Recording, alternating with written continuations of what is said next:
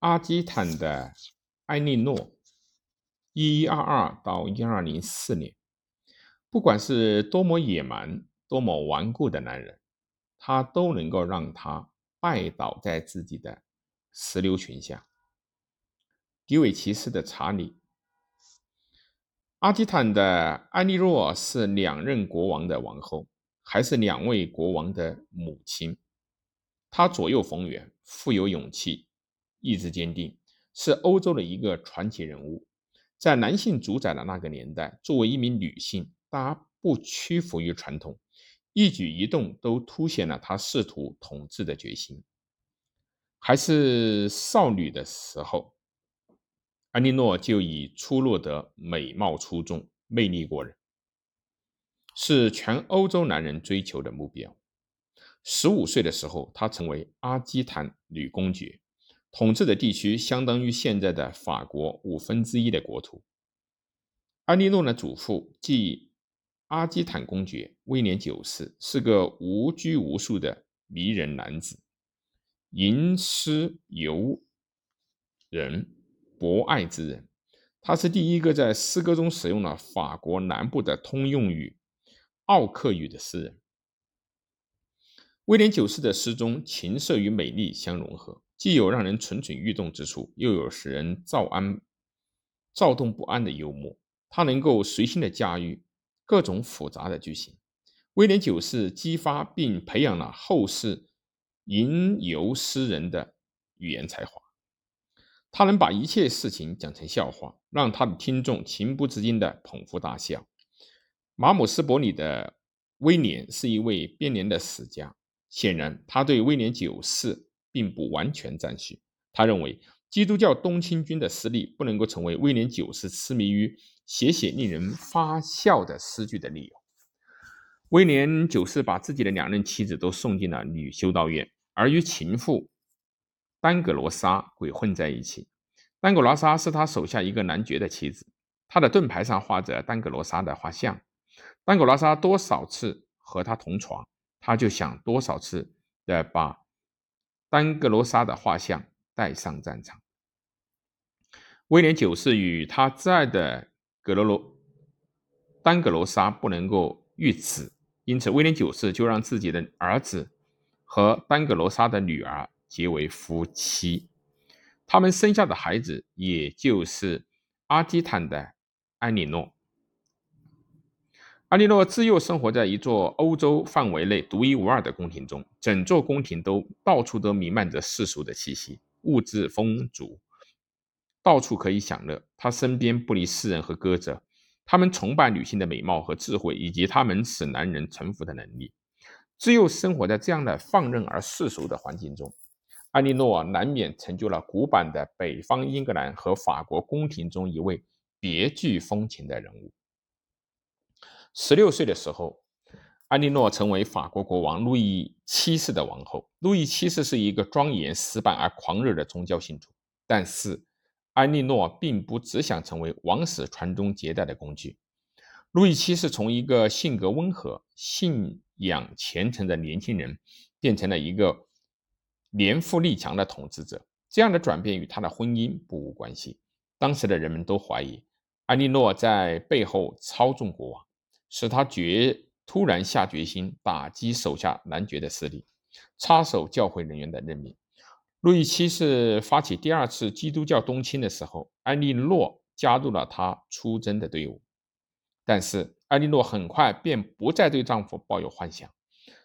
我以为我嫁给了一位国王。但我发现我嫁给了一个修道士，他这样抱怨着：“这次东征是场灾难。路易七世就和普通的军阀一样无能，他作为丈夫一样也无趣。路易七世的军队在穿越小亚细亚的路上差点被全部歼灭。在安条克，阿利诺开始了与他那追名逐利、温文尔雅的叔父安条克公。国国王雷蒙德王子偷情，雷蒙德被称为世界上最英俊潇洒的王子。他们的恋情成了那个时代最大的丑闻。艾莉诺被公开指责不忠，路易七世绑架了埃莉诺，把她关在了耶路撒冷。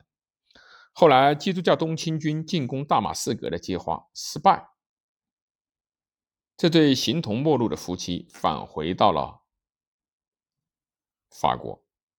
他们最后选择了离婚，并且没有留下男性继承人。阿利诺拒绝遵照被送进女修道院的传统，他更想自己掌握命运。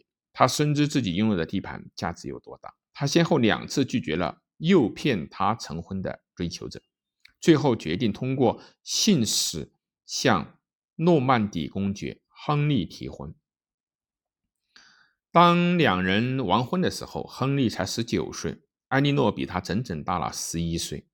一年以后，亨利继任为英格兰国王，成为亨利二世，阿莉诺自然也就成了英格兰王后。他们统治着拥有广袤土地的安茹帝国，帝国的土地包括了阿基坦。安茹、布列塔尼、加斯科列、缅因和诺曼底，还包括了英格兰和爱尔兰。此后，亨利二世蛮横的统治让人们无法忍受。阿利诺让自己的几个儿子挂帅上阵，反抗他们的父亲。在这场叛乱中，他甚至劝服了路易七世提供支持。亨利二世把他软禁长达十年之久。亨利二世死后。狮心王理查一世继位，他释放了自己的母亲。安尼诺确保了儿子查理一世顺利继承王位。在他心爱的阿基坦，安尼诺执政时干得很好。他多次挫挫败了威廉威胁查理一世王位的叛乱，包括镇压了查理理查一世的弟弟约翰发起的叛乱。神圣罗马帝国的皇帝扣押了理查一世，安利诺与其进行了艰辛的谈判，最终偿付了对方要求的大笔赎金，才使得理查一世被释放。他还数次向教皇写信，信中言辞激烈，训斥教皇未能够保护基督教东侵军将士的失职。理查一世死后，安利诺把不受欢迎的约翰扶上了王位的宝座。安利诺长途跋涉，跋涉于安茹帝国的土地，成功争取到了英格兰和诺曼底贵族们的支持，挫败了敌对势力对王位的争夺。八十岁的时候，他不惜翻越了比利牛斯山脉，向嫁给卡斯提尔王国王阿方索八世的女儿。